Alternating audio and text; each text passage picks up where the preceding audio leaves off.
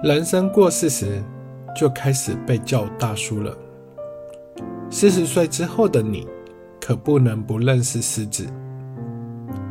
每次大叔不失智节目里，将与您分享近期的失智症新闻与研究新知，在生活中如何预防及延缓失智。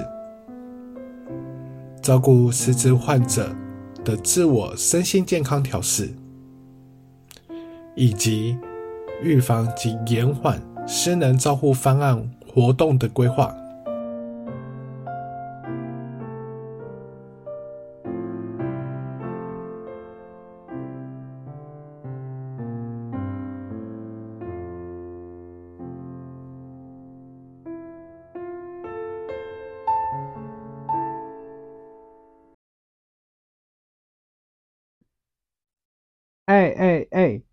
我刚刚在叫你呢，你怎么没听到？或者是看到手机的时候，发现有许多未接来电，在你的生活中是否有听力的问题呢？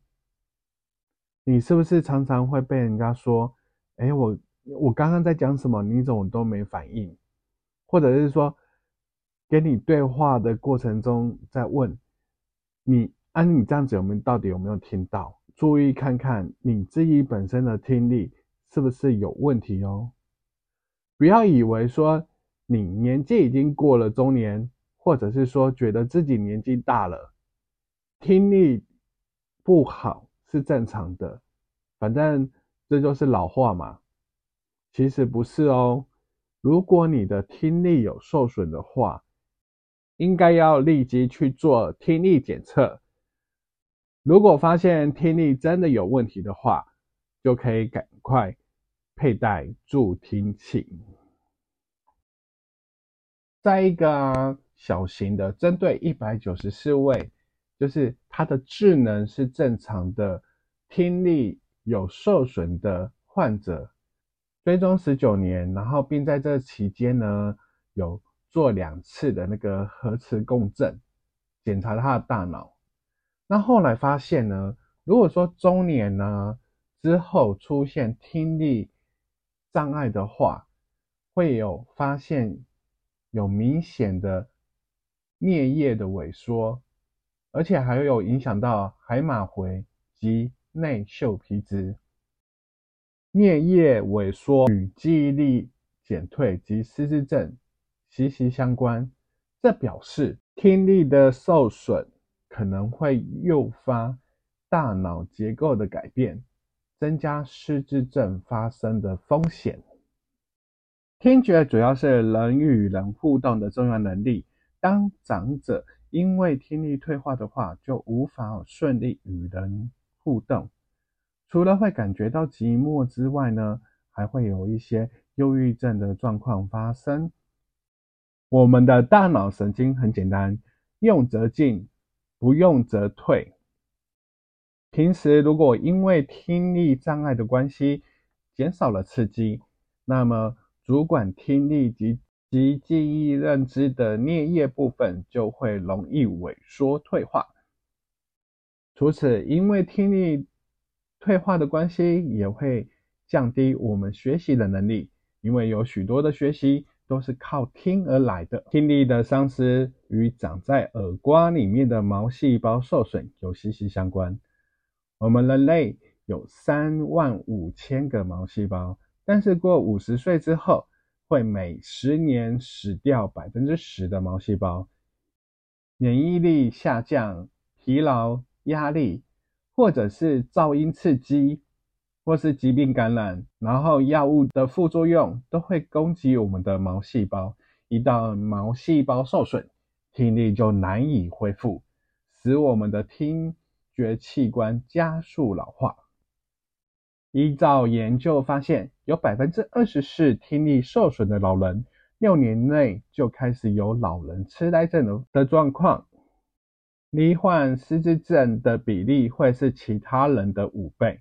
而听力也会影响到老人跌倒的几率。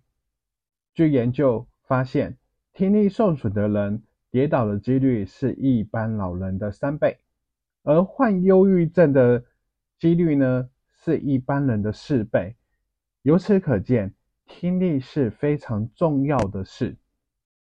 在国民健康署这边，很建议各位，只要是超过五十岁的人，每年都应该接受听力检测，不要自认为目前现在的听力状况还好，就延缓了检测的时机。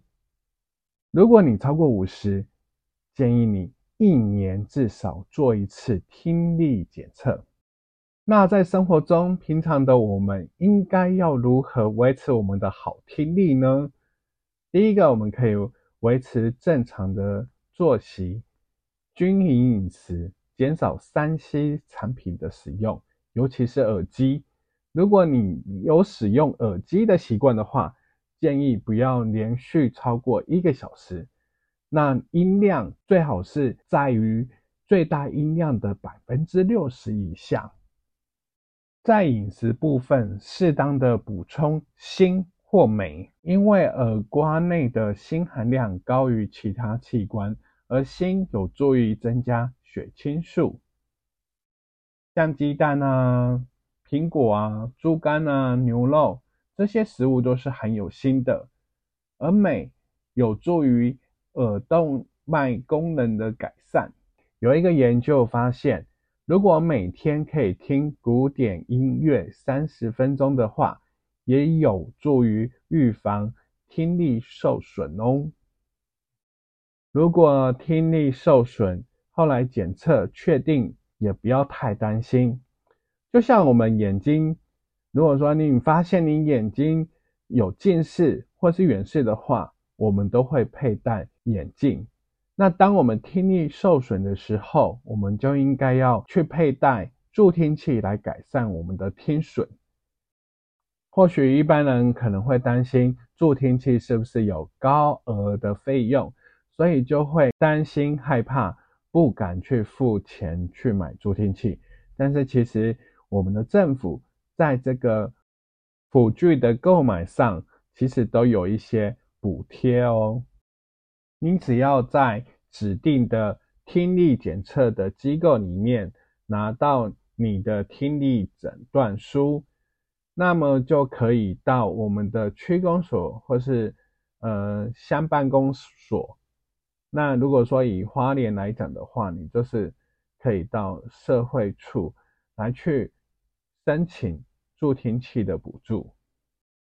申请的时候，你就是只要带你的身心障碍手册正反面影印本，还有户籍名簿的影本，还有身份证影本及印章，还有刚刚所说的听力诊断证明书及辅具评估报告书，这样子就可以申请了。